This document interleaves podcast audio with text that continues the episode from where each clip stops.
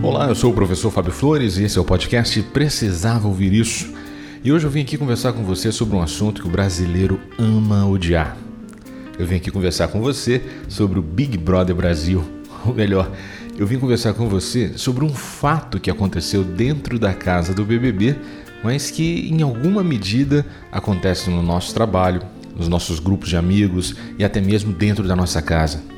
Hoje eu vou conversar com você sobre um fato que é bem mais comum que a gente costuma supor.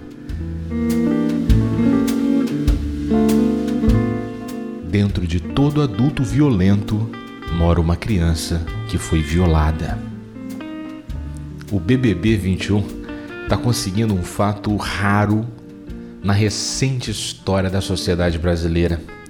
O BBB está conseguindo unir o Brasil.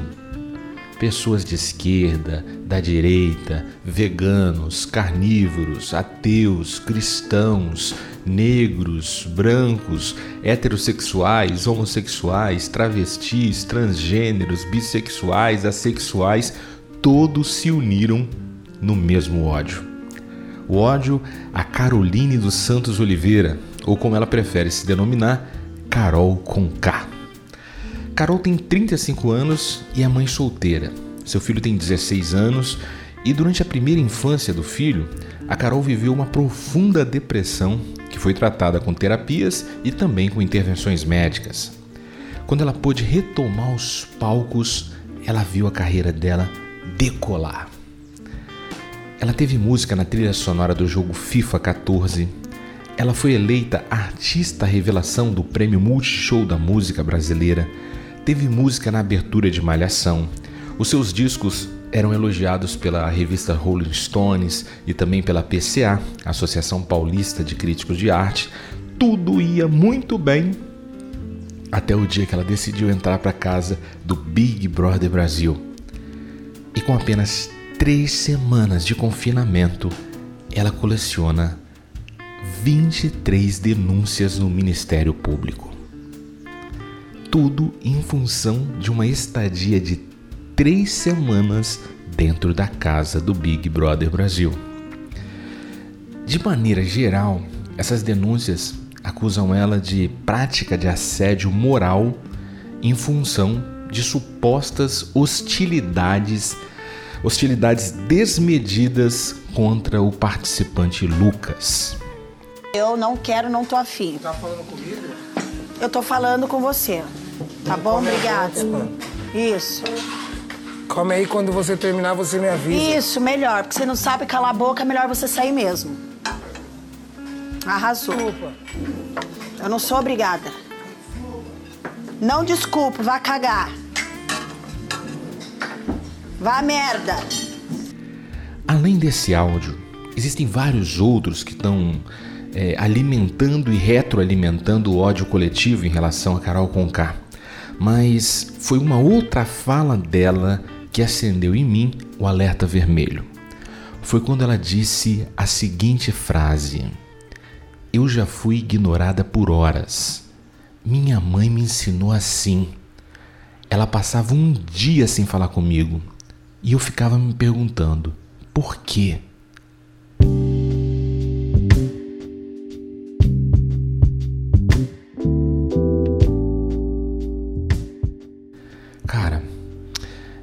Essa frase me fez imaginar algumas das motivações que talvez ela teria para promover o isolamento do participante Lucas é que as feridas não cicatrizadas da infância, elas adoecem as relações adultas. O que acontece na infância não fica na infância. A gente carrega com a gente por toda a vida. Ao longo da vida, a gente pode dar novos significados, pode reagir ao que nos feriu, repetindo ou repelindo aquela forma de violência, mas a ferida aberta na criança vai seguir sendo uma porta aberta para infecções e contaminações emocionais durante a vida adulta. Você deve lembrar de quando na infância a gente estava apanhando dos nossos pais, né? Daí depois de você levar 40 10 chineladas, a gente do nada tirava a ideia que tinha que sair por cima. E a gente falava meio que resmungando assim: nem doeu, nem doeu. Você lembra o que acontecia imediatamente com a gente depois de falar isso? Eu não sei se na tua casa era assim, mas na minha, era eu falar não doeu, que eu tomava mais 40 10 chinelada. Só que dessa vez agora era com tamanco. Sabe, era para doer mais, o esquema era mais pesado. e é exatamente isso que o nosso inconsciente faz com a gente. Não dá para fingir que não doeu. De alguma maneira a dor vai se manifestar. Seja pelo sadismo, quando a gente passa a demonstrar prazer em provocar sofrimento nas outras pessoas, seja pelo masoquismo, quando a gente passa a criar um monte de armadilha para a gente se castigar, para a gente se punir, para a gente se machucar.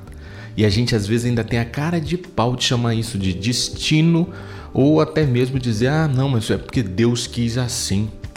Quando no fundo, tudo é uma manifestação do nosso inconsciente dizendo que ainda não se sente confortável com aquela situação que a gente tenta insistir dizendo que não doeu, que não dói mais.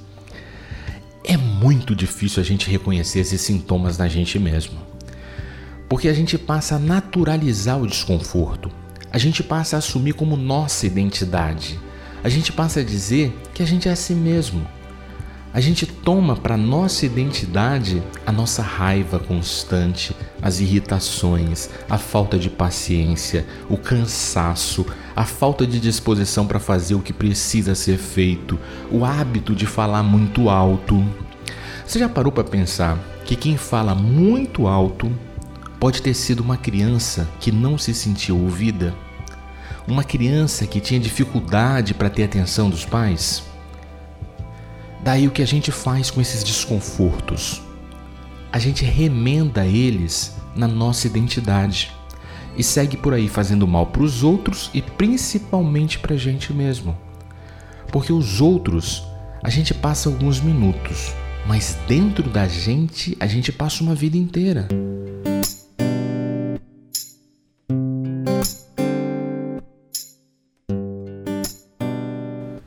Esse mal vai ecoar na gente por uma vida inteira.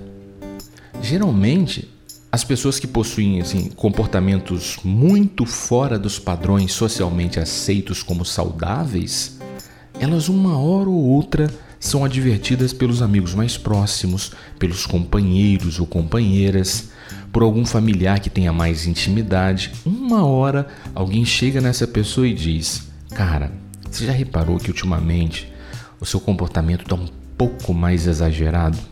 Será que não é a hora de você procurar uma ajuda profissional? Se cuida, você não é a pessoa que está sendo nos últimos tempos. Uma hora, alguém se sente incomodado bastante para dizer isso. E dizer isso é um ato de amor que exige muita sensibilidade. Só quem ama muito se arrisca a dizer as verdades que ainda não foram percebidas só quem ama de verdade consegue dizer isso de maneira responsável, para não criar uma ferida nos sentimentos de quem já está sofrendo muito. É um momento bem delicado, muito delicado mesmo. Tão delicado que geralmente acontece de maneira reservada. É quando a gente chama essa pessoa para algum lugar, para algum lugar distante, distante de outras pessoas, distante do convívio dela, porque a gente imagina que ao falar isso para aquela pessoa, ela possa sentir vontade de chorar, possa sentir vontade de dizer assim coisas que nunca disse. Geralmente é assim, mas no caso da Carol Conká não foi. As atitudes dela revelaram as feridas de uma vida inteira, feridas que demonstraram um apodrecimento da sensibilidade e da empatia.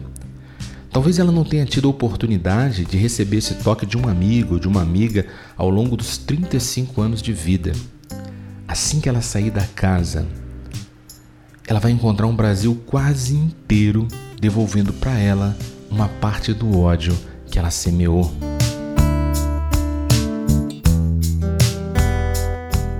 E o que eu fico me perguntando é o seguinte: será que ela vai ter estrutura emocional para lidar com esse novo mundo que está esperando ela aqui fora? Será que a melhor maneira de combater o ódio é devolvê-lo a quem lançou? Será que quem odeia de volta é melhor do que quem odeia primeiro? Eu acho bacana a gente pensar sobre isso.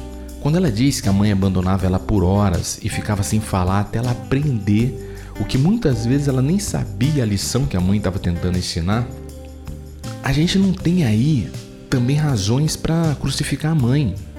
A mãe dela fez o que acreditava ser o melhor, porque ela também foi educada assim. E de geração em geração, a gente vai passando para frente sem nenhum tipo de reflexão a violência como mediadora de conflitos. Quem na infância é alvo de violência física, verbal, simbólica ou moral vai tomar esse referencial como sendo o melhor mediador de conflito. Talvez seja até o único mediador de conflito que essa pessoa aprendeu na vida. E isso, em partes, explica, por exemplo, a violência contra a mulher. Será que talvez alguns maridos se sintam no direito e na obrigação de educar suas esposas por meio da violência? Será que talvez isso explique a agressividade dos chefes que humilham seus funcionários? Perceba que tudo que eu disse agora há pouco eu falei na condição do talvez. Eu não tenho certeza de nada e eu nem quero te impor a minha visão de mundo. Eu quero apenas que você considere pensar sobre o fato que dentro do adulto violento talvez exista uma criança violada. Que tal você pensar nisso?